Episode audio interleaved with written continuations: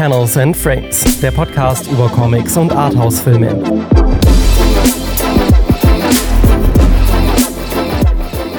Salut, bonjour, herzlich willkommen zurück zum besten Podcast für Arthouse-Filme und Comics. Herzlich willkommen zurück zu Panels and Frames, heute mit Folge 8. Wir sind zurück, wir haben eine kleine Kreativpause gemacht, sind jetzt aber gut gestärkt und voller neuer Ideen und Tatendrang zurück bei der Arbeit.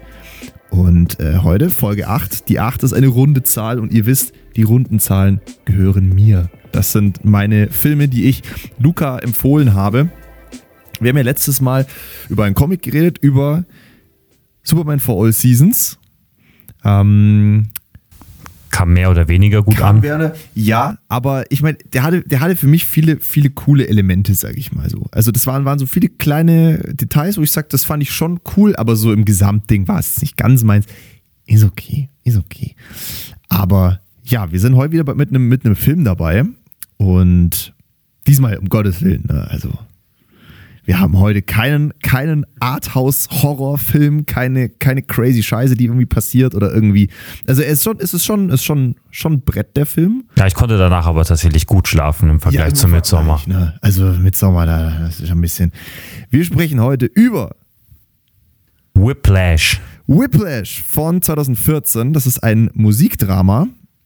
Bei uns kam der raus im Jahr 2015 und der ist von Damien Chazelle, den Namen werdet ihr jetzt wahrscheinlich so aus dem Stegreif jetzt nicht äh, sofort kennen, aber Damien Chazelle, das ist der Regisseur von La La Land, dem, dem Musikfilm der letzte, also Gefühl, also klar, ich meine, du kannst natürlich jetzt sagen, so Bohemian Rhapsody oder sowas, aber ich meine, La La Land war schon scheiße Boah, Bohemian Rhapsody, da, das ist so, glaube ich, da habe ich die kontroverseste Meinung überhaupt über diesen Film. Da hatten wir mal geredet. Ich kann, ich kann meinen Hass für diesen Film nicht Und ich meine jetzt nicht, dass ich jetzt an alle, die jetzt hier gerade schon äh, kurz auf Stopp drücken wollen, damit meine ich nicht Queen. Ich habe nichts gegen Queen, aber ich habe was dagegen, wenn ein Biopic-Film ja. Sachen falsch darstellt oder komplett neu erfindet oder in einer komplett falschen Reihenfolge. Dann, ich meine, lest euch da mal ein, was Bohemian Rhapsody alles falsch dargestellt hat. Dann äh, versteht ihr vielleicht meinen Frust damit. Schaut euch lieber Rocketman an. Rocketman Rocket war cool. Rocketman war richtig cool. Unsere, unsere heutige Empfehlung in der Folge ist nicht nur Whiplash an sich, sondern auch Rocketman. Wir können jetzt ja immer pro Folge auch noch so, so, so beiläufig noch so einen anderen Film erwähnen. Bei, bei, bei, letztes Mal haben wir über Transformers genau, die ganze Zeit hergezogen. haben wir euch Transformers äh, nicht, wir haben den nicht empfohlen, ne? das war ja ein Kackfilm. Aber okay. Damage Cell von La La Land. Und dieses Jahr hat er auch einen Film rausgebracht, Babylon. Ach so, das war ja, er. Das war Bär, das war der von Babylon. Holla, das ist aber was ganz anderes vom, von der Art her. Ja, schon, schon ein bisschen. Produziert wurde Whiplash von äh, Blumhouse und Bold Films. Blumhouse kennen wahrscheinlich die meisten von euch. Das ist ja so eins so der der führenden, ich sag mal, Horrorfilmstudios. Ich war so schockiert, als ich das gesehen habe, weil ich habe mir, ja. weil ich dachte eben, Whiplash ist, es ist ja auch kein Horrorfilm. Nee. Aber dann, als ich dann Blumhaus gesehen habe, ja. dachte ich mir so, jo, auch, ich dachte mir so, Jojo, du verdammter, ey, da hast du schon du wieder einen Horrorfilm, du hast mir schon wieder einen Horrorfilm untergedreht. Ich dachte, da war ich so, meine Fresse. I see what you did there. Nein, alles gut, alles gut. Nee, das ist tatsächlich einer der wenigen Nicht-Horrorfilme von Blumhouse, die haben ja sonst, was haben die gemacht? Insidious und Sinister und Conjuring, die ganze, die ganze Chose. Nicht auch Five Nights at Freddy's jetzt auch? Ich glaube auch. Irgendwie ja. sind die, die sind da immer irgendwie mit beteiligt. In den Hauptrollen von Whiplash zu sehen sind Miles Teller, den kennt ihr eventuell noch aus dem letzten Jahr bei Top Gun Maverick. Bei Top Gun Maverick war er dabei und auch bei Project X. Und die zweite große Hauptrolle ist J.K. Simmons. Gerade Spider-Man-Fans werden ihn kennen als J. Jonah Jameson. Ich kann meine Liebe für J.K. Simmons, glaube ich, nicht genug betonen. Er, ja, ich liebe ja. Typen, die kein Blatt vom Mund nehmen und authentisch sind. Und ich glaube, keine, nichts beschreibt J.K. Simmons besser als diese beiden Sachen. Und ich glaube, es ja. gibt kein Casting im Comicbuch-Filmgenre, mhm. was noch treffender ist als J.K. Simmons, als J. Jonah Jameson ja. vom Daily Bugle von, ja. für Spider-Man. Wirklich, er ist perfekt. Ja, unterschreibe ich komplett. Die beiden sind in der Hauptrolle zu sehen. Whiplash basiert dabei auf einem Kurzfilm von Damien Giselle. Den hat er im Jahr 2013 gedreht, der hieß auch Whiplash. Da kommen wir später noch dazu. Da habe ich bei Hättest du gewusst ein paar äh, Fun Facts noch dazu. Mhm, Und jetzt kommen wir zum besonderen Part. Ähm, Whiplash ist zwar im, weitesten, im, weitesten, im weitesten Sinne ein oder ein das heißt im weitesten Sinne, es ist ein Arthouse-Film, ein Indie-Film, es, es, sind kleine Studios, die da mitgewirkt haben. Also Blumhouse war jetzt, glaube ich, auch nicht der Hauptproduzent, ich glaube, das war eher Bold Films. Es war jedenfalls keine, keine Riesenproduktion, kein, kein äh, 20th Century Fox oder so. Ähm, trotzdem hat dieser Film dann doch ich sag mal, Aufsehen erregt. Also er hat äh, mehrere Nominierungen eingefahren für Oscars, darunter bester Film, bestes adaptiertes Drehbuch. Gewonnen hat er den besten Schnitt, den besten Nebendarsteller für J.K. Simmons. Hochverdient. Und, ja. Und nur mal äh, so zum Spoilern. Was meinst du? Und nur mal so, um meine Meinung zu spoilern. und, und den besten Ton. Und ja, das wären mal so ein paar generelle Facts dazu. Äh, ich hätte gesagt, wir fangen mal mit der Story an die da darfst du gerne zusammenfassen. Ja, also Whiplash, der, die Story folgt Andrew Neiman. Mhm. Der wird von, wie du schon gesagt hast, von Miles Teller gespielt. Dessen Traum ist es, einer der größten Musiker oder genauer gesagt Schlagzeugspieler der mhm. Welt zu werden. Und dafür besucht er die berühmt-berüchtigte Musikschule Schaffer in New York City. Das soll so die beste genau. und berühmteste und hochwertigste Musikschule der Welt sein, was er auch äh, ein paar Mal betont. Und Grund dafür unter anderem ist der Lehrer Terence Fletcher, gespielt von J.K. Simmons. Mhm. Und der hat da quasi so eine, ja, Big Band mäßig, ja, äh, so genau, eine Band aus genau. den talentiertesten und begabtesten Schülern seiner Meinung nach, die eben immer wieder in so Konzerten so die Schule repräsentieren. Ja, und genau, mehrere, also Auftritte, wie du es halt hast in so Musik. Genau, mhm. genau. Und ja, die Lehrmethoden von dem Fletcher, die zeichnet sich vor allem dadurch, zeichnen sich vor allem dadurch aus, dass es für ihn keine Grenzen gibt, so wie es, wie er mit seinen Schülern umzugehen mhm. hat. Und streng ist dabei, würde ich sagen, eine krasse Untertreibung, ja. weil er sorgt, also er sorgt sowohl verbal als auch physisch dafür, dass er seinen Willen durchsetzt und sein Wille ist in dem Fall so die perfekte, also die Musik muss perfekt mhm. gespielt sein. Er ist ein wirklicher Perfektionist in diesem Fach. Und der Film fokussiert sich eben speziell auf die Beziehung zwischen Andrew und den Mr. Fletcher mhm. und welchen Einfluss solche Methoden von einem Lehrer vielleicht eventuell auf einen Schüler, in dem speziellen Fall Andrew, haben kann mhm. und auf seinen Traum Musik zu spielen und neben diesem Traum auch auf sein Privatleben, also speziell sein Liebes- und Familienleben, genau. wie das vielleicht so einen jungen Schüler, ich glaube 19 ist er in dem Film. Mm, sowas, ja. Ja, genau. also wie, wie das so einen jungen Sp äh, Schüler halt mhm. beeinflussen kann. Und ja, das war es eigentlich auch so ziemlich, weil ohne, weil ansonsten würde man, glaube ich, ziemlich viel vorwegnehmen. Aber ich würde sagen, das ist so grob genau. die Geschichte in dem also Film. Es äh, lebt einfach von dieser, von dieser für das Zwei-Spiel aus Miles Teller und J.K. Simmons und äh, Simmons dieser komplette Psychopath, also wirklich, äh, es gibt Szenen da, wo du auch denkst, okay, ist, ist, der, ist der Musiklehrer, ist der Drill Instructor bei der Army, also nicht, nicht mal für die, nicht mal für die, für die Army wäre wär sowas noch irgendwie denkbar. Also ich meine, so geht man mit niemandem um natürlich.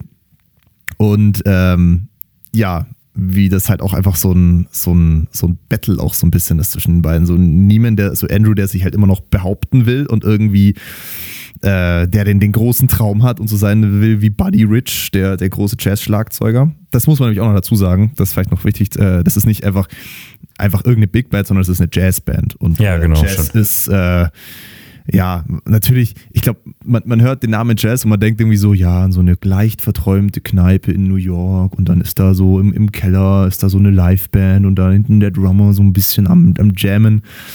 Natürlich gibt es diese Art von Jazz, gibt es auch, aber äh, Jazz ist, kann auch unfassbar komplex sein mit Tempowechseln, mit Rhythmuswechseln, mit also das sind Sachen, die kannst du eigentlich fast nicht auswendig spielen. Das, da brauchst du, brauchst du eine, irgendwie, ne?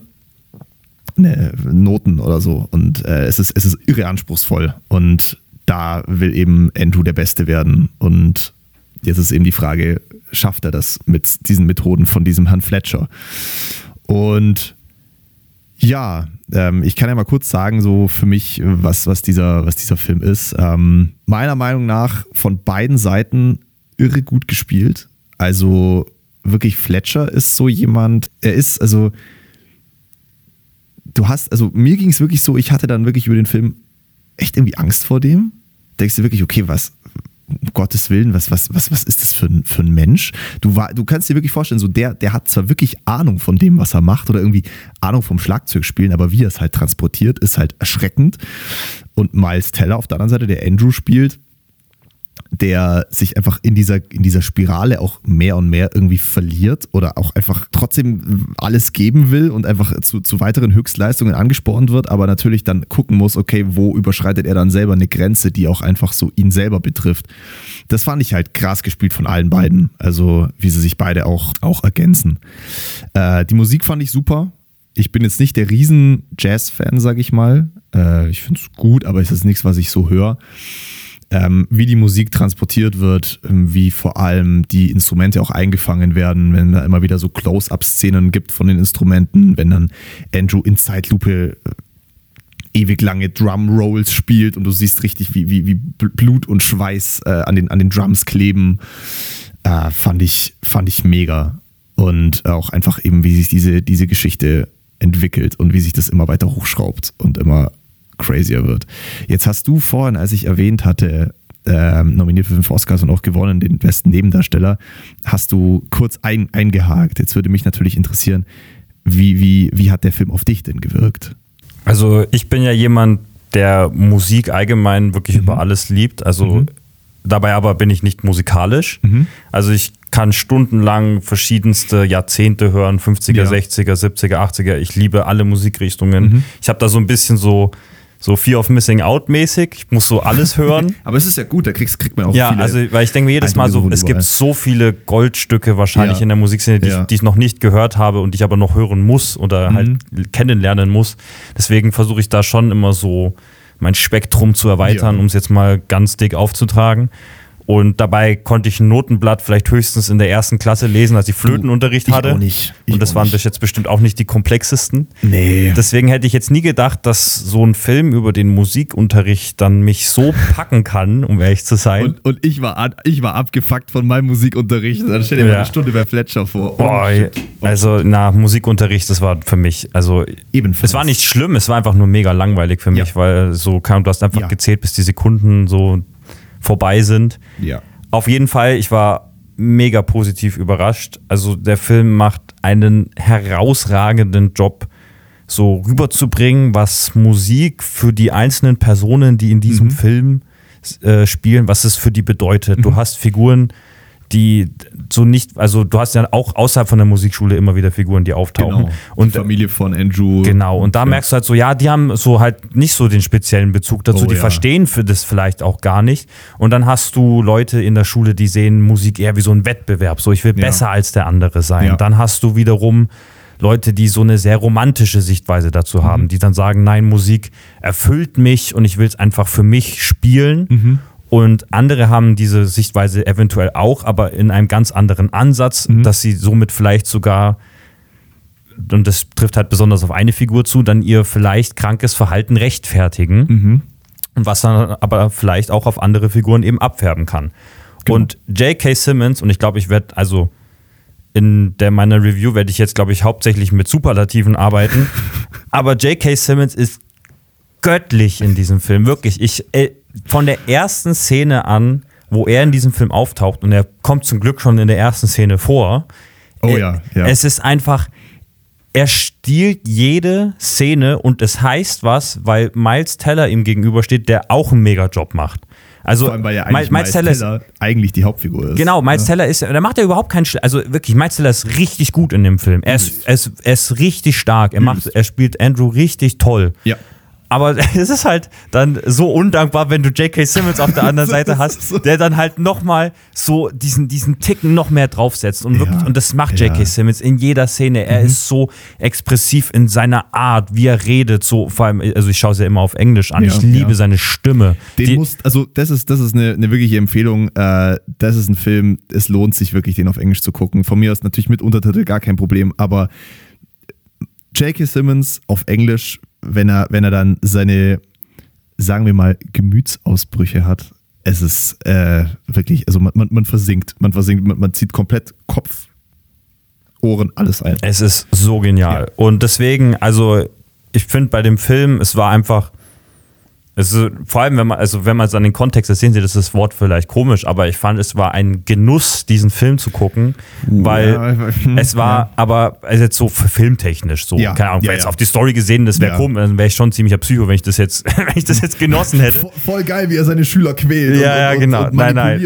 Und, ja, ja. dann sind wir wieder im Midsommar-Territorium. Oh, nein, nein, Quatsch. Nein, also, nein, nein, nein, also so Musik, Schauspieler, Story, mhm. Dialoge, die Stimmung der Szenen, so es gab auch so, was halt so überraschend war, weil du hast einfach nur einen Musikunterricht, aber du hattest auch bildgewaltige Momente gehabt, wo du durch, ja. durch extrem, durch Close-ups und durch Kamerawechsel und durch Kamerafahrten, dass du richtig schön so diese Stimmung rübergebracht hast. Also dieser Film war wirklich alles, was ich mir in einer Experience, einen Film zu gucken, also Wünsche. Oh mein Gott. Wirklich. Nein, wirklich. Also ich war, oh mein Gott. ich war, ich war instant nach der ersten Szene, wo JK, also nach der, gleich nach der ersten Szene ja. war ich so, okay, ich bin sowas von on board. Nice. Und dann, als ich gesehen habe, so, als so dann so die Story so langsam losgeht und ja. das, als du dann, wie du sagst, so bei der Szene, wo du dann merkst, worum es geht und mhm. wie die Stimmung ist, mhm. da war ich dann sofort so, okay, das ist, das ist mein Film. Ja. Da, da, da bin ich jetzt richtig drin. Wie gesagt, vor allem auch, also vor allem auch, durch die Schauspielerei. Ja. Also das war halt wirklich das. Aber wie gesagt, also ich verstehe es auch komplett. Also Screen, wofür hat dann Oscar gekriegt? Für also, Skriptadaption? Äh, bester Schnitt, äh, bester Nebendarsteller und bester Ton. Ja, alles drei ist aber auch vollkommen berechtigt. Ich ja. finde, alles drei ist ja. herausgestochen. Also, das sind mal so Oscars, die wirklich Sinn machen. Ja, ich, ich bin gerade nur, nur ein bisschen verwirrt, weil als ich das vorhin äh, rausgesucht habe und habe gesagt, bester Nebendarsteller für J.K. Simmons, da hattest du nur mir gesagt, so, oh, da müsste ich dann auch gleich mal einhaken, dachte ich so, oh Gott, fandst du J.K. Simmons nicht gut. Aber nee, nee, nee, nee, nee, nee. Okay, gut, gut, gut. Nee, das war wirklich also hoch verdient. Und ja. deswegen, ich kann gar nicht so viel zu dem Film jetzt sagen noch, ja. spoilerfrei. Mhm. Würde, also ähm, ich meine, es wird dich jetzt mega überraschen, wenn ich sage, gib mir die größte Leinwand der Welt. Macht Sinn. Also vielleicht sogar noch dann die größten Lautsprecher, weil, die, sowieso, weil die Musik ist auch richtig Heftig. stark. Heftig. Und auch die Stimmung, die immer wieder entsteht durch das Schlagzeugspiel. Ich meine, ja. der Film ist ja, wird ja gleich so eingeführt. Da, mhm. da ist dann direkt so, es ist so was Vertrautes, aber auch gleichzeitig ist es irgendwie, ich fand es auch ein bisschen unangenehm, weißt du, diese, also wie der Film anfängt so mit dieser, also das mit so einer Schwärze und dann hörst du aber nur dieses Schlagzeug. Ich ja, fand, genau. Ich ja. fand, das, das hat Spannung aufgebaut und das hat auch so ein bisschen so, ja. du hast so gemerkt, so, okay, jetzt, da, da, da, da, man hat gemerkt, so, okay, der Film will dir was erzählen. Und ich finde, was der Film extrem macht, ist jetzt unabhängig davon, was in der Story passiert, ähm, erregt extrem zum Nachdenken an, fand ich. Also ich habe extrem viel danach mhm. überlegt, so, mhm. so was Musikschulen oder die Art und Weise, wie man Schüler unterrichtet, was, was der Film da so ein bisschen so zwischen den Zeilen zu sagen hat oder was, ja. er, was er zu sagen haben ja. könnte. Und das würde ich, also da würde ich, da bin ich extrem gespannt, dann auf den im Spoiler-Teil da mehr einzugehen, weil da auch so, was du davon denkst, mhm. weil ich finde, es war wirklich, er erzählt eine extrem fesselnde und interessante Geschichte. Ja und vergisst dabei dann aber auch nie eben dann die Sichtweise der Charaktere darzustellen, der ja. Figuren. Und deswegen, ja, also wie du merkst, ich bin vollen Lobens und ja, äh, sehr, sehr happy, dass äh, ich diesen Film, weil ich wollte, also den hatte ich schon immer mal auf der Liste gehabt. Ja, wie gesagt, ja. J.K. Simmons fand ich mega cool. Ich kam einfach nicht dazu. Und jetzt bin ich froh, dass ich endlich mal einen Grund hatte, den Film zu gucken, weil ich bereue keine Sekunde.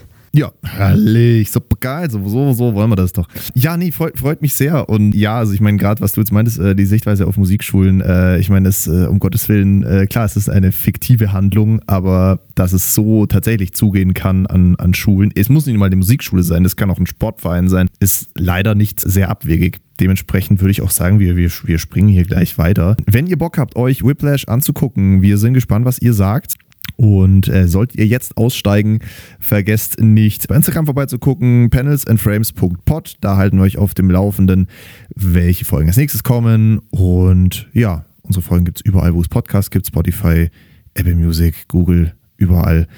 Und äh, wir können wir können so eine, so eine Drumroll einblenden, so jetzt hier so. Oh ja, gute Idee. Jawohl. Und dann, und jetzt kommt, oh, wir machen es spannend, wir machen es spannend, jetzt kommt Spoiler-Part. Es folgen Spoiler. Wir wollen keine Beschwerden hören. Wir haben euch hiermit gewarnt. So, im Spoiler-Part äh, möchte ich kurz noch eine kleine Sache anmerken. Ich meine, die letzte Folge war ja wieder etwas entspannter, was Disclaimer anbelangt. Hier geht es jetzt in, an einigen Stellen sehr viel um Themen wie psychische Gewalt bis hin zu selbstverletzendem Verhalten auch. Solltet ihr euch mit einem der genannten Themen unwohl fühlen, hört euch die Folge vielleicht lieber mit einer euch vertrauten Person an oder unterbrecht sie lieber, nur dass ihr Bescheid wisst. Vielen Dank. Ich habe mir jetzt den Spoiler-Part ein bisschen so überlegt, dass wir vielleicht über drei Schlüsselszenen sprechen, die sich auch, finde ich, ganz gut über den Film verteilen. Eine am Anfang, eine in der Mitte, eine am Ende. Und die auch, finde ich, die Story, die Art, wie die Figuren miteinander interagieren, sehr gut zusammenfasst. Und ja, wir würden mit der ersten starten. Ich habe jeder, hab jeder Schlüsselszene einen Titel gegeben. Ui. Die erste Schlüsselszene heißt Not Quite My Tempo. Also, ja. Ja, das ist. Äh, ich habe, glaube ich, selten so eine Szene gehabt, wo ich mich so, also wo, wo es ja. mich so in mich zusammengezogen hat, weil es so unangenehm war, weil ja. du, weil du weißt so, oh nein, das kann nicht gut gehen. Ja. Also. Das ist Andrews erste Unterrichtsstunde. Andrew zu diesem Zeitpunkt noch hochmotiviert äh, und weiß, okay, dieser Fletcher ist ein strenger Kerl, der ist sehr respektiert, aber er ist auch einer der Besten. Und wenn ich bei dem in der Big Band bin, dann schaffe ich es richtig weit. Das wird, das wird gut. Ich meine, ich bin ja, bin ja talentierter Schlagzeuger, kriegen wir schon hin. Und der gibt ihm ja auch Sicherheit. Also genau. kurz bevor er das erste Mal ans Schlagzeug tritt, da, da, geht er ja auf ihn zu und ist ganz lieb zu ihm. Hat, also geht ihm besonders nahe, gibt ihm so das Gefühl von Nähe und Sicherheit und fragt so, ja, und wo kommst du her und was ist dein Bezug genau. zur Musik und so. Mach dir nicht so viele Gedanken, hab Spaß. Hab genau, Spaß, ganz ne? locker, geh ganz locker Wiegt ran. In Sicherheit. Genau. Und da, da bist du dann schon so, hm, passt ja. jetzt nicht so zum Verhalten genau. vorher. Andrew beginnt äh, zu spielen und Fletcher unterbricht ihn immer mal wieder, weil, das, äh, weil er nicht, nicht schnell genug spielt. Ich meine, das ist Jazz, das ist schwierig. Aber er sagt, okay, alles okay, alles gut. Ein bisschen, ein bisschen mehr, ein bisschen mehr, ne, nur, nur ein bisschen. Und er spielt weiter, er spielt weiter und er bricht, unterbricht ihn immer wieder, immer wieder. Man merkt schon so, Andrew hat schon, hat schon ein bisschen Schiss, aber er weiß so, okay, der Typ geht fair mit mir um und alles okay. Und ähm, irgendwann spielt er, spielt er weiter und er scheint das Tempo halten zu können. Fletcher nickt mit dem Kopf. Mhm, Geht das? Ding ist, ich habe die Melodie die ganze Zeit im Kopf. Dieses Während du das. Das ist so geil. Das ist, das, das ist so oft jedes wiederholt. Und dann Fletcher geht ans Ende des Raumes, nimmt einen Stuhl und wirft diesen Stuhl nach Andrew.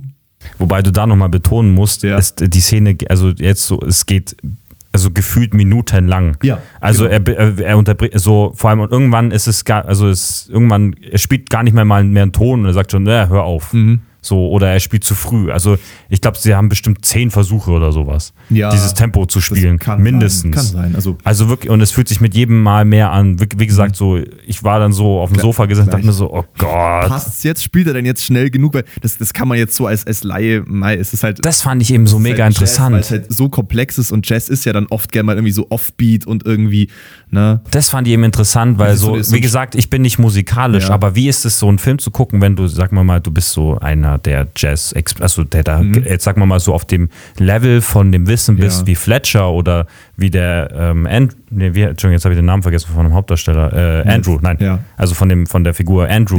Wenn, wenn du dieses Wissen hast, ob du das dann nachvollziehen kannst, dass er so streng ist oder nicht, weißt du, ob er übertreibt oder ob er, ob er das, ob das vielleicht wirklich Andrew wirklich einfach so Kacke spielt. Das würde mich interessieren. Tatsächlich, tatsächlich ähm, gibt es da auf Reddit und äh, ich glaube auf Instagram, auf YouTube habe ich da so Analyse-Sachen gefunden, wo die sich da wirklich mal reingefuchst haben, geguckt haben, okay, spielt er denn wirklich zu langsam? Ähm, und äh, kommen wir also zu, zu, der, zu, der, zu der Spielart, äh, kann man vielleicht später noch was sagen. Ähm, ich weiß nur, dass er, glaube ich, sogar tatsächlich richtig gespielt hat. Und das einfach, oh, okay. nur, einfach nur die, die Psychoschiene von, von Fletcher ist, weil er noch, noch mehr aus ihm rausholen will. Mhm. Und äh, das auch einfach von Anfang an so sein Plan war, einfach, dass er, ne? Zu der Frage, wie, wie man das jetzt so, so sehen kann. Also ich meine, ich bin jetzt auch kein Jazz-Experte. Ich bin so ich bin musikalisch veranlagt so. Ähm, ich kenne mich jetzt mit Jazz nicht so aus, aber ich meine, ähnlich komplexes Musikgenre jetzt äh, moderner Progressive Metal zum Beispiel, in dem auch sehr viel unregelmäßige Rhythmen gespielt werden, wo dann auch, äh, wo man nicht einfach nur so, ja, ich zähle jetzt einen Viervierteltakt, 1, 2, 3, 4, 1, 2, 3, 4, sondern wo eben auch plötzlich mal irgendwie eine, eine Unterbrechung irgendwie drin ist, wo man sich denkt, okay, was ist das gerade für ein Rhythmus, das ist ja voll crazy. Deswegen, es fällt einem dann vielleicht dann doch nicht so ganz auf. Man muss da vielleicht dann doch noch mehr in der Jazzmaterie sein. Jedenfalls, Fletcher schmeißt einen Stuhl nach Andrew. Und es ist erstmal bebende Stille in diesem Raum. Und Andrew guckt ganz geschockt und, oh Gott, was ist gerade passiert? Und er fragt dann so, warum meinst du, dass ich einen Stuhl nach dir geworfen habe? Und dann, ich weiß es nicht, ich weiß es nicht. Und dann fängt Fletcher an zu explodieren und so, ja, jetzt lies mir, lies mir das Tempo vor. Und dann, dann, dann liest er ihm den Takt vor und im, im Takt zum, wie er vorliest, fängt Fletcher an, ihn zu ohrfeigen. Beziehungsweise er, er versetzt die Schläge so, dass sie immer so ein bisschen offbeat sind und will ihm damit erklären, bist du jetzt zu, ist, war ich jetzt zu schnell oder war ich zu langsam? Und ähm, quasi er zerstört Andrews komplette bisherige Sichtweise auf, auf Musik, auf das, was, was ihm eigentlich Spaß macht, wo er eigentlich denkt, da ist er gut drin. Er, er zieht ihn komplett runter und holt ihn komplett nach unten und beendet das Ganze nur so, äh, start practicing harder, Neiman. So von wegen, du hast hier noch nichts erreicht, gib dir mal Mühe. Und Andrew sitzt da und denkt sich so, was ist gerade passiert? Und das ist halt einfach so heavy, weil du auch einfach, du siehst die, die Angst, die, die Andrew hat, die sich immer mehr hochsteigert und wo er auch irgendwann dann so merkt, okay, mit wem habe ich es denn gerade hier wirklich zu tun? Also diese, diese Maskerade fällt auch einfach. Und das fand ich so krass, wo dann, äh, wo dann Fletcher sagt, okay, so läuft es bei mir wirklich ab. Es gab davor schon mal eine Szene, wo, wo Andrew schon mal festgestellt hat, okay, der Fletcher ist schon ziemlich hart, aber wo er sich gedacht hat, ja, okay, komm, ich krieg das doch bestimmt besser hin als die anderen, so vielleicht macht er bei mir eine Ausnahme, aber nee, so ist es nicht. Und tatsächlich, äh, kurzer Einwurf, diese Szene ist auch die Handlung vom Kurzfilm. Okay. Jetzt auf YouTube, falls ihr euch den angucken wollt. Das ist einfach so kurz zusammengefasst und der Kurzfilm endete dann eben mit äh, Start Practicing Harder Niemen. Und dann, äh, ja. Aber von, also natürlich von anderen Schauspielern gespielt, oder? Also der, der Kurzfilm übernimmt sehr viel. J.K. Simmons spielt auch damit. Ach, wie cool. Ja. ja. Und es werden auch teilweise wirklich ganze Lines, ganze Beleidigungen, die er ihm an den Kopf schmeißt, exakt so übernommen. Nur der Andrew-Schauspieler ist ein anderer. Mhm, verstehe. Dann haben sie nochmal recastet und äh, ja. Aber da würde ich jetzt dann kurz auch nochmal dann darüber ja. reden, weil du meinst dann, äh, so das komplette Bild von äh, Andrew verändert sich dann zur Musik. Das, das fand ich eben, da habe ich eben so viel drüber nachgedacht, mhm. weil ich finde dann so über den Film über, das hatte so ein bisschen das Gefühl, so diese, dieses Verhältnis zwischen Fletcher und Andrew, mhm. so, so, so eine Art so einer toxischen Beziehung. Weil ich das finde, du merkst, hin, ja. weil ich finde, du merkst Andrew immer wieder an, wie er quasi nach dieser, weil er, er hat Fletcher auf diesem Podest, wo er sagt, der hat diese perfekte Ideologie mhm. von Musik und die will ich erreichen. Ja. Ich will ihm gefallen. Mhm. Und man, und ich finde so, du merkst über die gesamte Story, wie immer, wenn er so ein, wenn er, wenn er so einen kleinen Sieg erreicht, ja. so für die, auf der Seite von Fletcher, mhm. dass Fletcher ihm irgendwie so Zuspruch gibt oder mhm. ihm so einen Sieg ähm, gestattet. Also, dass er diese Siege viel mehr wertschätzt als die Art, wie Fletcher ihn vorführt. Weil er kam, also wie er ihn blamiert, das ist viel schlimmer ja. als dieser kleine Sieg, den er ja, dann erreicht. Ja. Aber dieser Sieg bedeutet ihm dann doch so viel mehr, dass er weitermacht. Und es ist wirklich, also und ich weiß nicht, was deine anderen beiden Szenen sind, mhm. aber man merkt so, du, du, also später, ich weiß nicht, ob ich da jetzt dann was vorwegnehme, aber weil es kommt ja dann eine Szene, wo der Fletcher dann erzählt, dass sich ein ehemaliger Schüler von ihm, ja. dass er die Nachricht kriegt, dass also er sich umgebracht hat. Genau. genau. Und er will das aber vor der Klasse nicht zugeben und mhm. also man sagt auch immer wieder, er sagt, es war, es war ein Autounfall ja. und das erfährt man erst danach, dass es eben kein mhm. Autounfall mhm. war. Aber ich finde, was man daran merkt, ist ähm, in der Art, wie er über diesen Schüler redet und dann mhm. wie du Andrew siehst, weil er weil Fletcher erzählt dann so, ja, das war ein junger Schüler, der war jünger als alle anderen, ja. das war so ein Außenseiter und ich habe ihn, ihm, ihn etwas gesehen und ich war sehr hart zu ihm mhm. und ähm, war, aber er war einer meiner besten Schüler mhm. und jetzt frage ich mich so, boah, habe ich so jetzt, jetzt vermisse ich ihn, weil ja. er war wirklich der, dieses Talent. Und ich mhm. finde, du merkst in diesem, also in, in, diesem Blick, den Andrew da dem Fletcher schenkt, ja. dass er das auf sich bezieht, finde ich. Er hat dieses so, diese Art, wie Fletcher gerade über ja. diesen Schüler redet, so es, möchte ich auch, dass er über mich denkt. Weil er, ich, er sieht weil, sich so ein bisschen auch so. Es hätte sein können, dass das dieser Schüler eventuell Ja, hätte auch Andrew sein können. Genau, so, und, ja. und, und, und, und das Ding, das Schlimme daran ist halt aber, Andrew akzeptiert das, weil, weil, also er, weil ich finde, er geht da voll auf diese Schiene mit. Weil ja. das ist ja dann auch äh, Teil der Story, dass quasi Andrew zu tief in diesen Strudel reingerät, ja. dass er irgendwann mal halt keinen Ausweg mehr findet und dann eben auch selber dann so, so verbissen ist und, ja. und das dann so quasi sogar komplett, als. Komplett besessen. Ja, quasi. Besessen ist, ist, ein sehr gutes Wort. Äh, richtig. Und das finde ich eben, ich fand das so interessant, weil jetzt so mal kurz um so einen Vergleich zu ziehen, weil ich glaube, dass, und das ist eben das Erschreckende, ich glaube, dass viele Menschen, weil wir sind ja uns ja beide einig, dass Fletcher eigentlich der Bösewicht, also der Antagonist ja. in dieser Story ist. Ja. Aber ich glaube, viele Menschen würden mit seiner Vorgehensweise wären damit sogar einverstanden. Ich glaube, es gäbe richtig viele, weil wenn ich jetzt so einen Vergleich mhm. ziehen darf, mhm. äh, jetzt zum Sport, weil es gibt ja diesen Basketballspieler Michael Jordan, hast du ja, ja bestimmt schon ja, mal gehört. Willen. Ja, also ähm, ich lebe doch nicht hinterm Mond. Ja, also und so könnte man, also viele würden sagen, war ja. der beste Basketballspieler aller Zeiten. Ja. Aber seine Methoden, wenn man sich mal so ein bisschen einliest, wie er mit seinen Teammates umgegangen ist, also der hat sehr viel verbal und körperlich hat er, ist, hat er seine Mitspieler angegangen. Also der hat die fertig gemacht, während er sie trainiert hat. Er hat gemeint, ihr könnt gar nichts, ihr seid, ihr seid shit, ihr könnt, also ihr solltet gar nicht mehr Basketball spielen können. Er hat, er hat wirklich, also er hat die wirklich verbal fertig ja. gemacht und das nennt man Trash Talk, das ist auch irgendwie normal im Sport, aber er ist halt oft würden, sagen, würden jetzt normale Leute sagen, über, hat über die Stränge geschlagen. Ja. Und es gibt eben auch Momente, da hat er zum einmal hat er zum Beispiel ein Teammate einfach ein blaues Auge verpasst. Krass. Und das Ding ist aber, es ist Michael Jordan, es ist diese Basketball-Legende. Mhm. Und jetzt hast du eine Doku drüber gehabt, erst so vor, also während Corona, glaube ich, kam okay. die raus. Okay. Und dann wird über diese, werden, werden über diese Szenen gesprochen. Mhm.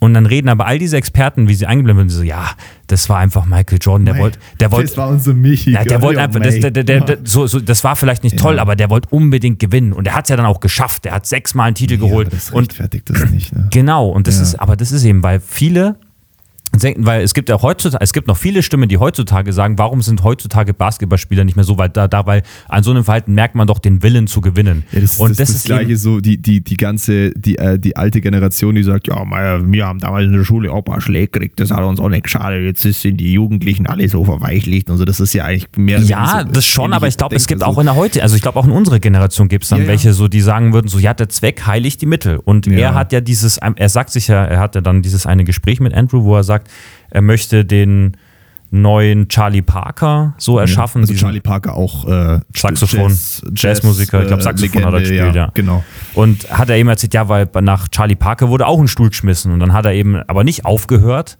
weil, weil, weil ihm gesagt wurde, so, ja. so weil jemand ihn angelogen hat, meinte so, ja, ja, das hast du schon gut gemacht, mhm. sondern nein, dem haben sie gesagt, der, du hast Scheiße gespielt, ja. einen Stuhl nach ihm geschmissen und dann ist er nach Hause gegangen und hat an sich gearbeitet. Ja. Und dadurch rechtfertigt er sein Verhalten, weil er sagt so, ich mache genau dasselbe mit meinen Schülern und ich werde den nächsten Charlie Parker erschaffen. Ja. Und deswegen, ich glaube, es gäbe, und das fand ich eben, das war, was mich so beschäftigt hat in dem Film oder warum ich so viel über diesen Film nachgedacht habe, weil ich mir dachte, ich habe jetzt diesen Film gesehen und mhm. für mich war Fletcher eindeutig der Antagonist, weil er mhm so, weil die Art und Weise, wie er mit seinen Schülern umgegangen ja. ist, falsch ist. Ja. Aber es gibt zu 100 Prozent nicht wenige Menschen, die sein Verhalten dann, weil vor allem dann, was am Ende ja dann wie der Film endet, die dann sagen würden, es hat ja funktioniert. Mhm. Er hat Andrew an, an Sphären seines Könnens gebracht, die er so vielleicht nicht erreicht ja. hätte. Ja. Und das ist eben etwas, was beängstigend ist Ziemlich, und, ja. und aber auch irgendwie, also und auch faszinierend, weil Andrew ja drauf eingeht. Und dann, weißt du, weil, weil er, weil er würde, man würde ja sagen, Andrew ist am Ende happy. So, so in, glücklich in dieser Endszene, wo er sagt so, ja, ich hab's ge allen ja. gezeigt, ich kann's. Ja. Und dann ist es eben so, ist es dann in Ordnung, so mit seinen Schülern umzugehen, wenn die Schüler dieselbe Liebe zu dieser Materie teilen oder nicht? Das ist, finde ich, ist so ein schmal, weil, weil so, keine Ahnung, ist es dann auch wie den Basketballern, weißt du, weil wenn du, musst du dann mit Michael, in Michael Jordans Fall, musst du Basketball spielen, damit du diese äh, Vorgehensweise dann irgendwie nachvollziehen kannst? Musst du Musik spielen? Musst du musikalisch ja. begabt sein, damit du so eine Herangehensweise so akzeptabel findest? Oder ist es einfach dann, oder ist es einfach generell dann falsch, was, wie so wie ich sehe, sehen würde? Oder bin ich dann einfach, weil ich nicht musikalisch bin, sehe ich das so? Ich finde es halt so interessant und ich ja. finde, der Film macht da einen richtig guten Job drüber, dass man sich dann halt darüber Gedanken macht. Voll. Du hast es, du hast es auch gut auf, den, gut auf den Punkt gebracht. Und tatsächlich, die Szene, die du gerade angesprochen hast, die würde auch als nächstes kommen. Das ist, ja, das ist halt, das ist halt eben das, das Ding, weil um Gottes Willen, am Ende des Tages musst du immer überlegen, es geht ja eigentlich um nichts. Es ist, Musik ist eigentlich etwas, was man macht, weil man es gerne macht. Ich meine, ich mache Musik, weil es mir Spaß macht. In, in keinster Weise würde ich jetzt irgendwie sagen, okay, das ist, das ist irgendwie ich, ich würde da meine, meine, meine eigene körperliche und mentale Gesundheit dafür aufs Spiel setzen. Mhm. Das ist etwas, was Andrew in diesem Film macht. Und zwar in, einer, in einem Ausmaß, dass man sich wirklich denkt, du, du kannst den einweisen lassen. So, weil der wirklich, also und, und, und auch eben im Fletcher, der, der, der die, die Schür drauf drillt, als, als würde deren Leben davon abhängen. Und man sich auch denkt, okay, machst du damit die Kunst nicht einfach irgendwie kaputt? Und das gleiche beim Sport auch. Eigentlich macht man doch Sport, weil es Spaß macht. Und ähm, das ist tatsächlich eben auch der, der Inhalt der zweiten Schlüsselszene. Und das finde ich ganz gut, dass wir das auch gleich darauf zu sprechen kommen. Die zweite Schlüsselszene habe ich genannt Good Job. Und äh, kurze Vorgeschichte. Diese Spirale, diese Gewalt- und Manipulationsspirale schraubt sich immer weiter nach oben, so lang, bis es dazu kommt, dass kurz vor dem Auftritt, bei dem Andrew Schlagzeug spielen soll, er es leider verbaselt und seine Drumsticks vergisst. Und äh, Fletcher will ihn eigentlich rausschmeißen, aber Andrew sagt, nein, um Gottes Willen, das ist mein Part, ich werde das spielen, ich fahre jetzt zurück und hole die Drumsticks. Und er hat noch zehn Minuten bis zum Auftritt, wenn, wenn, er, wenn, wenn sein Arsch nicht hinter dem Kit sitzt, sagt Fletcher, dann ist er raus. Andrew fährt los, schafft es, die Drum Drumsticks zu holen, ähm, fährt zurück zur Location auf dem Weg dahin, auf einer Kreuzung geht's schief, ein LKW übersieht ihn und fährt komplett in ihn rein. Andrews Auto überschlägt sich mehrfach. Andrew kommt zu sich und kriecht blutend aus diesem Wrack raus, winkt dem, dem, dem, dem, dem LKW-Fahrer noch zu, hey, alles cool, alles gut, alles gut und schleift sich blutüberströmt in diese Location rein, setzt sich hinter das Kit, als wäre nichts gewesen. Alle schauen ihn an, sagen so, Alter, what the fuck, was ist los bei dir? Und er so, alles gut, ich spiel schon, ich spiel schon. So, ne? So drin ist Andrew, dass er, dass er sogar das ignoriert, einen Autounfall. Es geht alles schief. Er kann natürlich nicht spielen, weil er schwer verletzt ist. Fletcher will ihn rausschmeißen. Andrew platzt der Kragen. Er springt auf Fletcher, schlägt ihn zusammen. Ende vom Lied ist, dass Fletcher aus dem Konservatorium rausgeschmissen wird. Andrew aber auch. Und es vergehen ein paar Monate. Wobei Fletcher rausgeschmissen wird, weil eben eine anonyme Stimme über ihn aussagt, genau. über seine Methoden. Und die genau. anonyme Stimme ist natürlich Andrew. Genau, genau. Also Andrew wird dann gebeten, hey, kannst du vielleicht, ich meine, was der Typ da abzieht, geht ja gar nicht. Wir machen es auch anonym, dass du gegen ihn aussagst. Fletcher wird daraufhin äh, rausgeschmissen. Und dann, viele Monate später, treffen sich Fletcher und Andrew wieder. Äh, nämlich hat Fletcher einen Auftritt in so einem kleinen Jazzcafé und die beiden sitzen zusammen und kommen irgendwie ins Gespräch. Und mm, es wirkt erstmal alles so entspannt, weil Andrew Fletcher jetzt erstmal so auf so einem Kumpel-Level quasi kennenlernt. Es wirkt auch so ein bisschen, als wäre jetzt schon Gras über die Sache gewachsen und Fletcher sagt auch, ja, okay, mir ist schon bewusst, dass seine Methoden echt krass sind. Aber, und da sind wir jetzt eben beim Punkt, wo er sagt, ähm, er will das Maximum aus den Leuten rausholen. Und da sagt er, um ihn, um ihn mal zu, äh, zu zitieren, There are no two words in the English language more harmful than good job. Also nichts ist schlimmer, als wenn du jemandem sagst, ja, hast du gut gemacht. Klar, wenn du jetzt aus Fletchers Sicht denkst, verstehst du es, weil sobald man sagt, gut gemacht, ist es ein Lob, auf dem man sich dann im Zweifelsfall ausruht und sich nicht weiter pusht. Und ähm, Andrew wirft dann ein, naja, aber überleg mal, Fletcher, kann es da nicht sein, dass du damit irgendwann eine Grenze äh, übersteigst, über, überschreitest und damit eben die Leute nicht entmutigst. Das ist eben, was ich vorhin meinte. Ich meine, am Ende des Tages ist doch Musik etwas, was man macht, was einem Spaß macht. Und wenn man einem dann quasi komplett diesen Spaß an dieser Kunst nimmt, weil man ihn da zu Höchstleistungen drillen möchte, äh, das ist dann die Frage.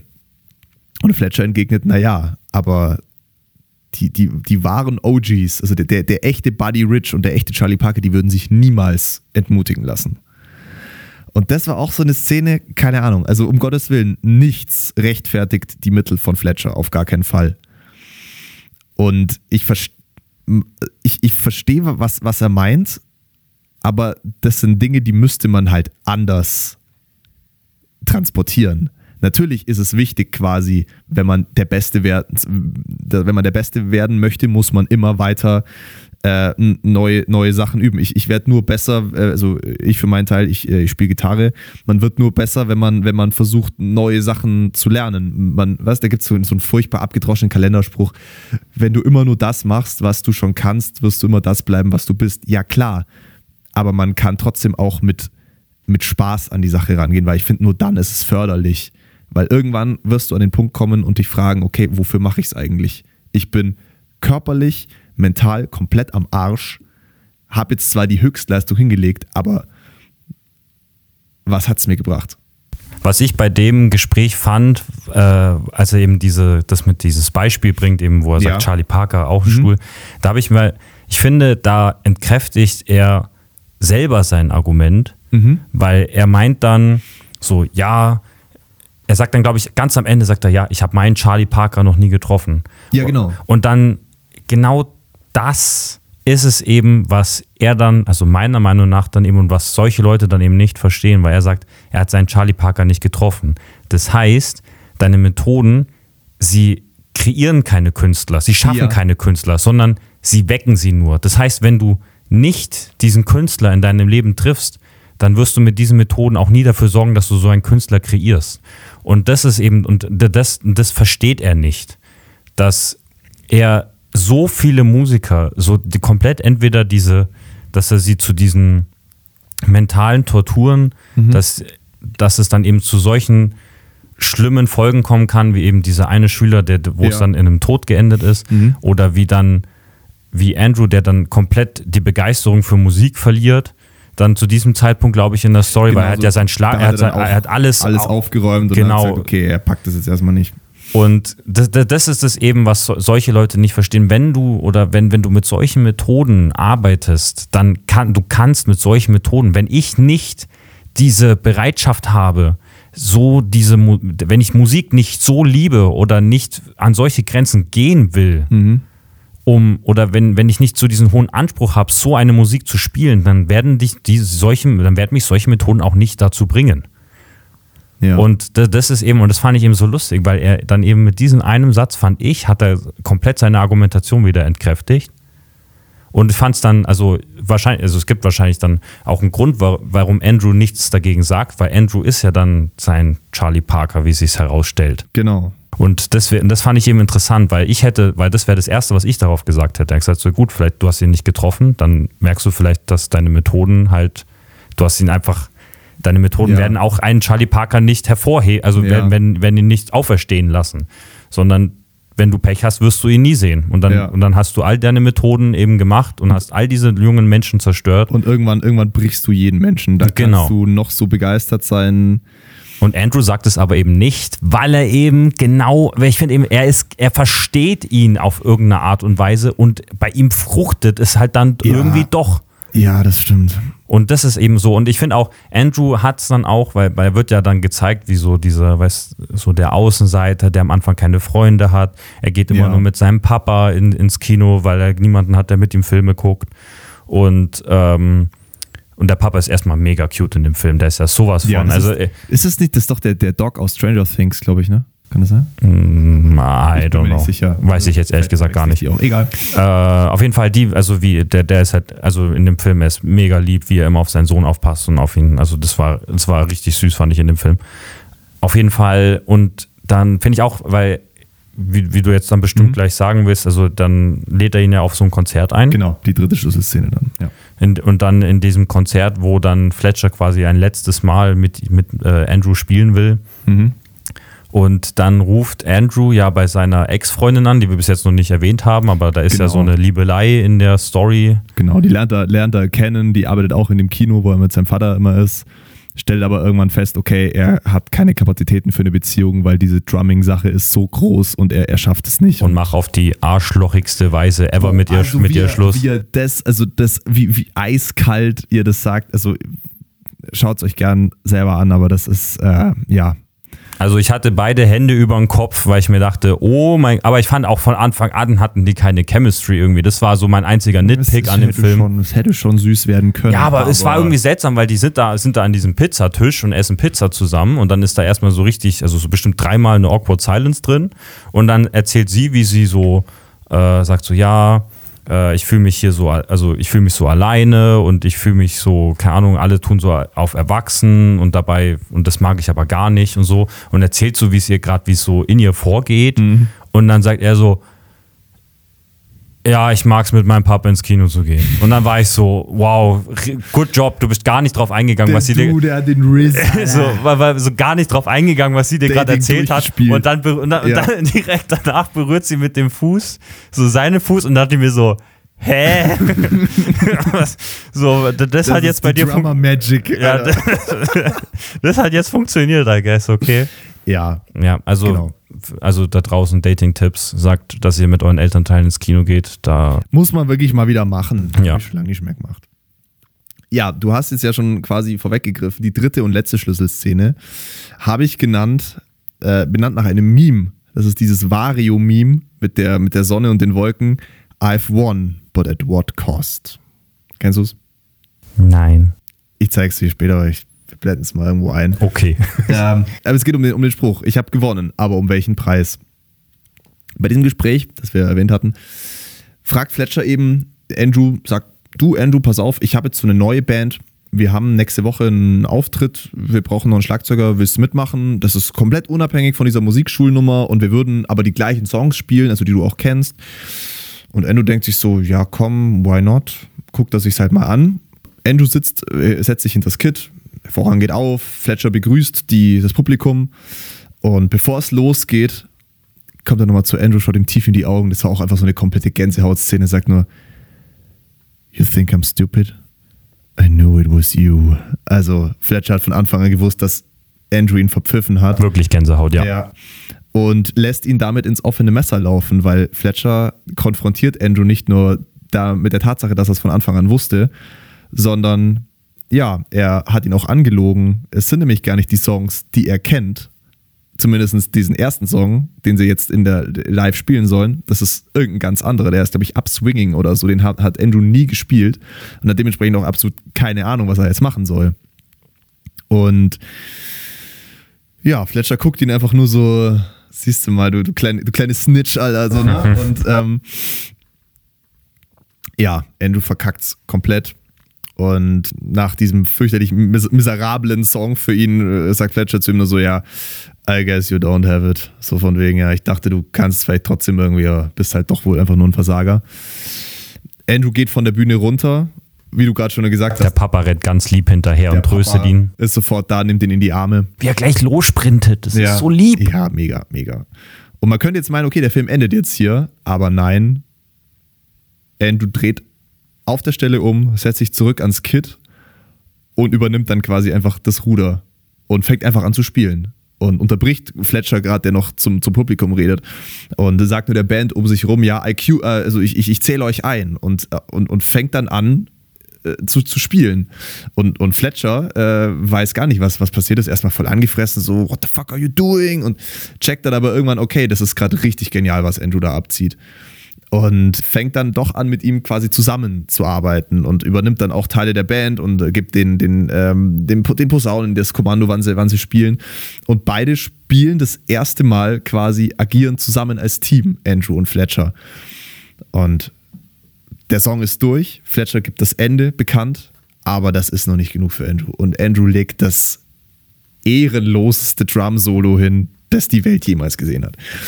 Und der, der Film endet einfach mit einem Cut to Black, mit dem letzten Beckenschlag. Und man könnte jetzt sagen, dass Andrew quasi Fletcher besiegt hat. Und ich würde eben anders argumentieren. Genau, und das ist eben der Punkt. Das Ende, das Ende kannst du mehrmals, mehr, mehrfach deuten. Man könnte jetzt natürlich sagen, hey, Andrew hat es endlich geschafft. Er, er hat jetzt das, das Ruder übernommen und er, er kann jetzt er muss sich jetzt nicht mehr von Fletcher rumschubsen lassen und er kann ihm zeigen, Alter, ich bin der fucking beste Drummer der Welt.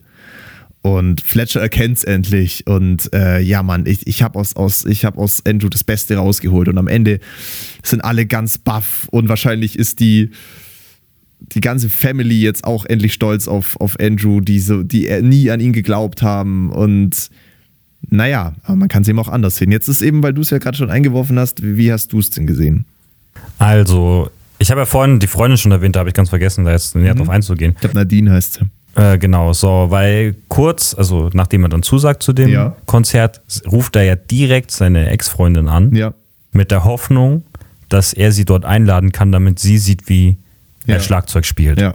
Und dann sagt sie, ja, sie muss gucken, ob ihr Boyfriend Zeit hat. Und das ist natürlich, ouch, mega burn, tut, tut mega weh. Aber ich sag das, weil dies, weil der Film endet, also wie du also das ist ja dann mit so diesem finalen, ich weiß nicht, wie man das nennt. Ja, Kick und, und Becken halt einfach. Ja, genau, so und so endet dann der Film. Kann man und, kurz, und kurz, kurz einblenden hier so. Genau. Genau. Äh, und kurz davor, bevor er das macht, da treffen sich halt dann die Augen von Fletcher und Andrew. Ja. Und du siehst einfach dieses dieses Verständnis, was die beiden füreinander haben, so dieses Lächeln, so ja geil, jetzt kommt der Moment, weil so ja. jetzt jetzt der große das große Finale und, ja, und, genau. und die schmunzeln sich so zu und, und, ich finde Fletcher hat in diesem Fall gewonnen, weil die Tatsache, dass Andrew davor die Freundin angerufen hat, zeigt, dass er das nicht dass er das, dass er diese Musik nicht spielen will der Musik wegen, sondern um Anerkennung zu kriegen.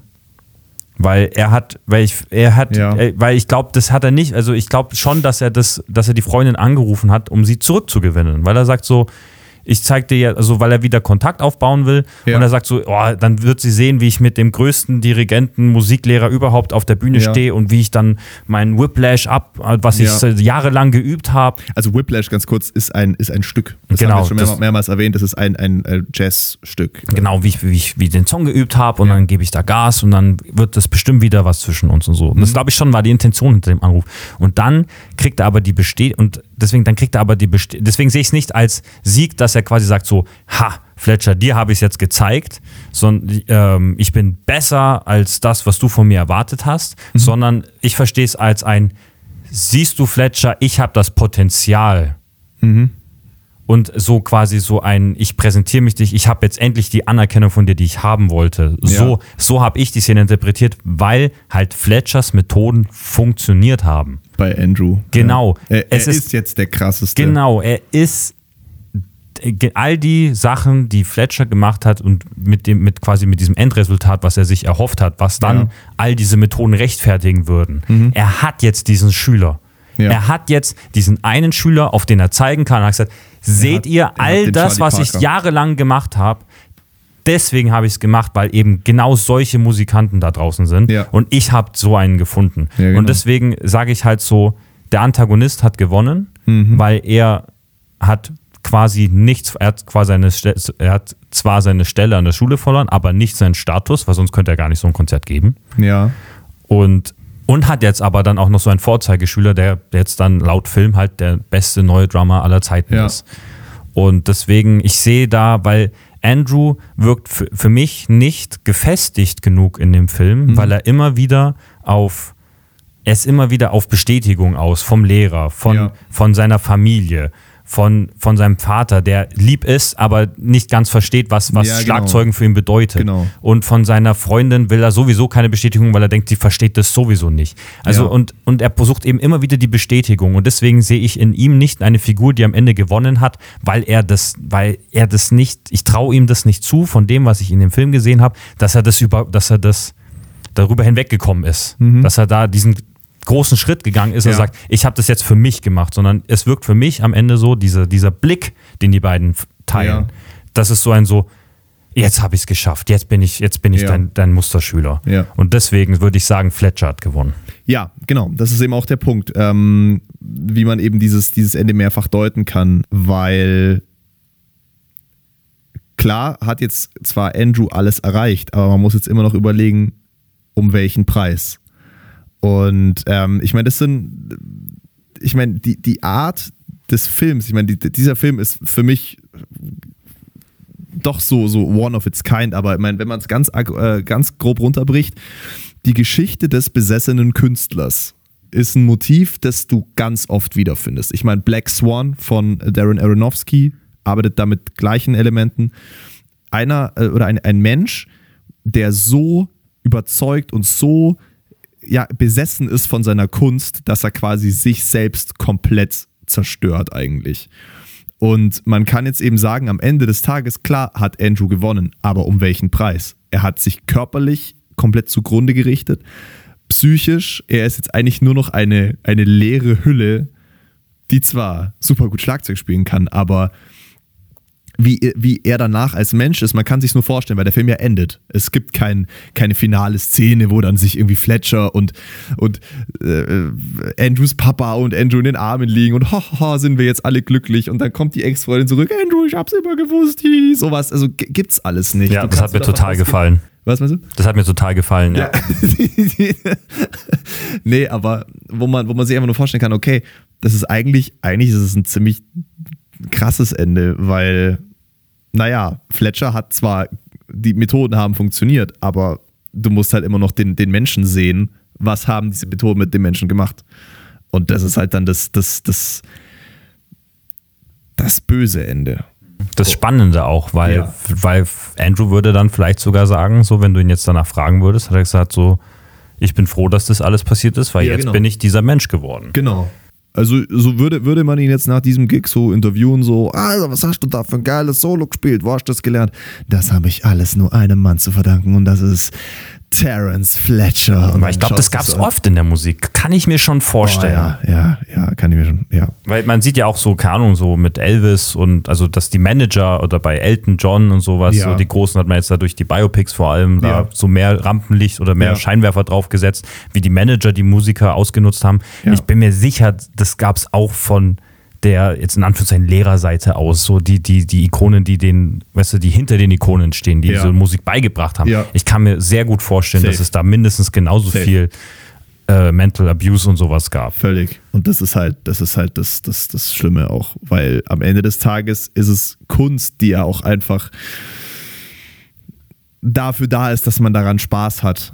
Aber sobald sowas in eine professionelle Richtung geht, kann halt leider ganz viel schief gehen und es spielt halt leider vor allem heutzutage einfach auch Missbrauch da eine sehr große Rolle und das ist halt sehr traurig, weil es die Kunst dadurch ja auch dann einfach wieder zerstört. Ja, das ist jetzt tatsächlich kein, kein, kein besonders schönes Ende, aber trotzdem ein, ich finde, passendes Ende. Also da, da so ein übertriebenes, äh, supergeiles, kitschiges Happy End äh, hätte ich da auch nicht gefühlt, muss ich sagen. Es würde dem jetzt auch nicht gerecht werden, nee. wenn wir da jetzt irgendwas Schönes raussuchen in dem Film, weil das nee. will der Film uns ja eben auch nicht sagen. Richtig. Also der Film ist eben, wenn man es ihn jetzt auf, den, auf das Grundkonzept so zusammenfasst, ist er deprimierend. Ja. Also er ist sehr, sehr deprimierend ja. und ja. aber gleichzeitig eben auch so, ja, er macht, er, wie gesagt, ich finde, er regt extrem zum Nachdenken an, so wie viel Sinn es macht, ein, in einer kreativen Ebene dann doch auf Perfektionismus zu gehen, so wie ja. viel man dann doch eben so den Freigeist eines Schülers dann eben fördern sollte, mhm. anstatt ihn auf eine bestimmte Art und Weise so runter zu trichtern, dass man halt, ja. dass es nur diese eine Art und Weise geht. Richtig. Also wie gesagt, also ich war da echt sehr lange dran am überlegen. Es hat mir sehr gefallen. Ich mag sowas. Freut mich, freut mich sehr. Ich habe zum Abschluss natürlich nochmal ein paar coole Trivia, Fun Facts, Sachen rausgesucht in der besten Rubrik aller Zeiten, unserer Lieblingsrubrik. Hättest du gewusst? Luca. Mhm. Also, ich habe ja den Kurzfilm schon mal erwähnt. Ähm, der Kurzfilm war tatsächlich, wir haben das heute schon mal gesagt, Mittel zum Zweck, wenn man so will. Also, wenn man wirklich so will. Ursprünglich hatte nämlich Damien Giselle für seinen Film nicht genug, äh, nicht genug Förder äh, Fördergelder. Und hatte die Idee schon ganz lange im Kopf und da dachte er sich, okay, ganz ehrlich, wir drehen einfach den Kurzfilm.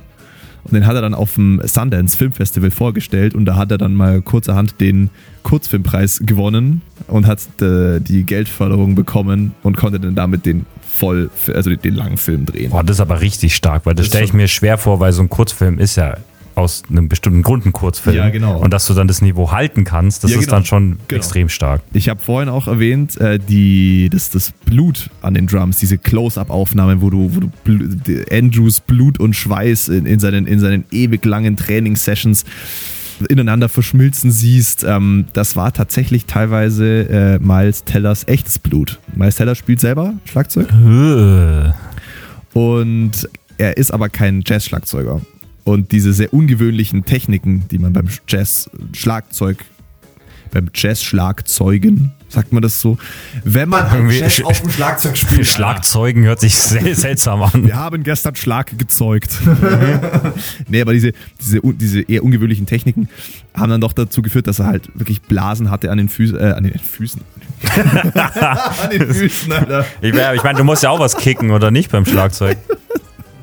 an den Händen. Äh, Blut, äh, an den Händen, dass das halt, halt tatsächlich das, das, echte Blut war. Tatsächlich waren auch 40% der Drumtracks, aller Drummelodien, die auch auf dem Soundtrack zu finden sind, waren von Teller selber gespielt. Stark. Und nicht sehr gut. Von einem, von einem Double. Das Solo am Ende, weißt du, von wem das gespielt wurde? Oh, das ist eine, das ist eine gute Frage. Also ich weiß nicht, ich, ich, das weiß ich nicht genau. Ich kann mir vorstellen, dass das auch so ein bisschen zusammengeschnitten war. Das hat er, glaube ich, ich denke jetzt nicht, dass er das am Stück gespielt hat. Oder ob er es am Stück spielen könnte. Weil wenn du sagst, dass er da nicht im Jazz so, weil das wäre schon verdammt schwer, weil so du, du kannst, ja. du hast es noch nie gespielt und dann bist du plötzlich der Beste aller Zeiten. Das wäre ein bisschen. Ich meine, da, da, da, wurde Safe auch ein bisschen, bisschen getrickst, kann ich mir vorstellen. Aber ja. okay. Die, die Übungssessions, wo er einfach nur da sitzt und Schlagzeug spielt, da hat Damien Chazelle als Regisseur ganz bewusst nie Cut gerufen, so von wegen, jetzt passt der Take so, sondern hat ihn echt einfach mal spielen lassen. Solange bis er wirklich komplett fertig war. Um Gottes Willen hat jetzt Giselle ist nicht hergekommen und hat ihn geschlagen oder so, aber hat er hat einfach Fletcher in Real Life einfach, gemacht. Einfach, genau, genau.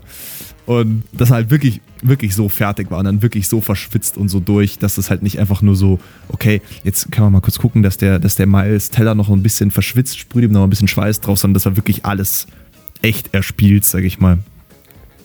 Die Lines von Simmons die ja wirklich so teilweise komplett all over the place sind, wenn er da die, die Leute beleidigt und eine, eine Beleidigungskette aneinander reiht. Tatsächlich krass, ähm, alles war so geskriptet. Es gab nur eine einzige Line, die improvisiert war, nämlich Self-Righteous Little Prick, dass er ihm mal kurz so nebenbei so an den Kopf wirft. Ja, okay, aber das ist aber so. Es ist, nee, ich, ich, ich glaube, das ist in Simmons seinem generellen Repertoire, glaube ich, sogar noch harmlos an Beleidigungen, ne, was er sich es, es aus, jetzt, ausdenken kann. Es, es, geht jetzt, es geht jetzt nicht um die, um die Stärke der, der Beleidigung, sondern einfach, ich meine. Es passt zur Story. Ja, oder es, es, es, geht, es geht eher darum, dass du, es, es gibt da wirklich, das sind diese, diese Beleidigungsketten, die, die so krass und ausufernd sind, wo man sich eigentlich vorstellen könnte, okay, ähm, da sagt man einfach, Alter, du weißt jetzt ungefähr, wie du diesen, diesen Fletcher spielen sollst, sag das, was Fletcher sagen würde. Aber das war alles durchstrukturiert, alles geplant und nur eine Line war mal improvisiert. Wo ich mir denke, so, lern, versuch sowas mal zu, zu spielen. Ich glaube, sowas würde man doch dann eher improvisieren, so wenn er dann komplett durchdreht. Ja, das stimmt, ja. Das meine ich eben, das fand ich, das fand ich krass. Fletchers Name wird tatsächlich auch erst nach über einer Stunde überhaupt mal erwähnt. Weiß nicht, ob das aufgefallen ist. Mmh, ist aber kann es sein, dass es bei dem Gespräch dann ist, wo sie sagen, ob, sie, ob er gegen ihn aussagen soll oder nicht? Ich glaube, das war die Szene, wo er, da kriegt man einen Anruf, wo er hingeht mit Fletcher. Ach so. Ja. ja. okay, aber da ist es mir nicht. Ich glaube, das erste Mal aufgefallen, mir ist aufgefallen, dass man nicht wusste, wie er heißt, mhm. weil als dann sie eben mit der, mit der Anwältin reden, ob sie, ob ja, ja. Andrew ge gegen ihn aussagen soll, dann sagen sie ja die ganze Zeit Fletcher, Fletcher, Fletcher. und dann dachte ich mir so, das war danach. Ja, ja, genau. Und dann dachte ich mir aber so, ah ja, stimmt, Fletcher heißt er wohl. genau, genau. Aber das mit dem Telefonat ist mir nicht aufgefallen. Aber das, das, das, fand, ich, das fand ich ja cool, weil ich meine, er ist ja dann doch so die zweite große Figur, mit der ja auch alles steht und fällt. Und ja. erstmal ist er einfach nur der, der namenlose, psychopathische äh, Drumlehrer. Das fand ich schon krass. Und als Abschluss, und das fand ich lustig, Buddy Rich wird immer öfter erwähnt. Der, das große Idol von Andrew, der Jazz-Schlagzeuger, wo er genauso sein will wie er. Tatsächlich äh, heißt es, dass Buddy Rich äh, Schlagzeugspiel nie professionell gelernt hat und dass Buddy Rich auch behauptet, er hätte nie geübt. Der Stark. Der ist, der ist es einfach. So, das, ja ist krass, weil natürlich, wenn man überlegt, wie viel, wie viel Stunden äh, Andrew da reinsteckt und wie viele Monate er da sich die, die Seele aus dem Leib spielt und Buddy Rich, ja, ich kann's halt einfach. so ist er halt. Ja. Das ist ein Virtuose seines Fachs. Das ist, halt, das ist halt, das ist immer wieder schön, dass es solche so strahlenden Lichter gibt und sowas, die einfach das, die, das ist eben, da merkt man so die Liebe einfach dazu, ja. dass du sagst, so nein, ich muss das nicht krampfhaft üben, sondern ich will einfach, ich setze mich da einfach hin und spiele jetzt einfach. Weil man auch sagen muss, also ich meine, das kann jeder behaupten, dass er Ich weiß. Hat. Also wahrscheinlich, wahrscheinlich. Nein, der hat nie geübt, der, der konnte es einfach. der konnte es einfach. Der ist aus seiner Mama gekommen und hat direkt ans Schlagzeug. Gebt ihm, gebt ihm zwei Drumsticks und sofort zack, zack, zack, zack. Gar kein Stress. Ja, krass. Ähm, hat, mich, hat mich sehr gefreut. Das ist jetzt mein zweiter Film gewesen, der dir gefallen hat. Was ist jetzt die Quote? Was hatten wir? Das Boah. ist jetzt die vierte Folge, gell? Da steht 2-2. Also es war, es war mein, mein vierter Film, genau. Wir hatten Veronica, der hat dir gefallen, und jetzt Whiplash. Victoria hieß er doch. Was habe ich gesagt? Veronica. Oh, ich, Veronica, um Gottes Willen, das ist dieser, dieser fürchterliche Netflix-Horrorfilm. Hoppala. Der war, oh, der war unterirdisch beschisser. Nee, der, der, die beiden fandest du gut, also Victoria und Whiplash und Swiss Army Man und ähm, äh, Midsommar, der, der Name der, der, oh, der Film, der nie erwähnt werden darf. Und bei mir war es äh, Batman Year One, fand ich gut. Spider-Man hast du gesagt Rotten, Nicht hast so. du gesagt Papiermüll. Aber Something is Killing a Children fand ich wieder gut. Es ja. ist 2-2. Auch 2-2. Oh, wild. Wir, wir, sind, wir sind gespannt, wie es weitergeht. Ganz kurz, weil ich habe gerade nochmal was gegoogelt, weil mhm. du vorhin das gemeint hast mit diesem Kurzfilm, dass er dann das Budget gekriegt hat. Mhm. Das habe ich jetzt einfach nur Interesse gegoogelt. Mhm. Das war ja nur 3,3 Millionen, was der, der, das Filmbudget. Ja. Das ist ja geisteskrank. Ja. So viel Qualität für so wenig Geld. Und dann das hat er. Halt, das ist halt das Ding Arthouse-Film. Ne? Und Box, also da, da, Box Office waren 49 Millionen. Also der hat einfach mehr als das, also deutlich mehr als das Zehnfache. Ja. Ja. Also Wahnsinn. Also. Ne, das ist halt das Ding, Arthouse. Also kleine Produktion, nicht, nicht das Riesenbudget, aber das Maximum rausgeholt. Und sogar noch mehr quasi. Und ja, wir sind gespannt, wie euch Whiplash gefällt, wenn ihr ihn denn gesehen habt oder ob ihr ihn jetzt noch vorhabt zu schauen trotz unseres Spoiler-Parts. Kann ja sein, dass ihr euch erstmal erstmal gucken, um was es denn geht. So, nach, ich meine, verstehe ich ja, wenn man so Sachen vorstellt wie Midsommar. Erstmal erstmal gucken, was, was der hier für einen Film vorstellt. Aber ja, ähm, schreibt uns gerne eure Review oder eure kurz abschließendes Fazit per DM auf Instagram at panelsandframes.pod und dann lesen wir da vielleicht ein paar in der nächsten Folge vor. Und würde uns sehr interessieren, wie euch der Film gefallen hat. Wir freuen uns auf die nächste Folge mit euch. Bis dahin schaut auf jeden Fall bei Instagram vorbei. Wir halten euch über dem Lau äh, über dem auf dem Laufenden über dem Laufenden auf dem Laufenden, was als nächstes kommt. Und ja, hört die übrigen Folgen auf Spotify, Apple Music, Google Podcasts und YouTube. Wir freuen uns. Macht's gut, haltet die Ohren steif und keep on rocking. Auf Wiedersehen. Ciao, ciao.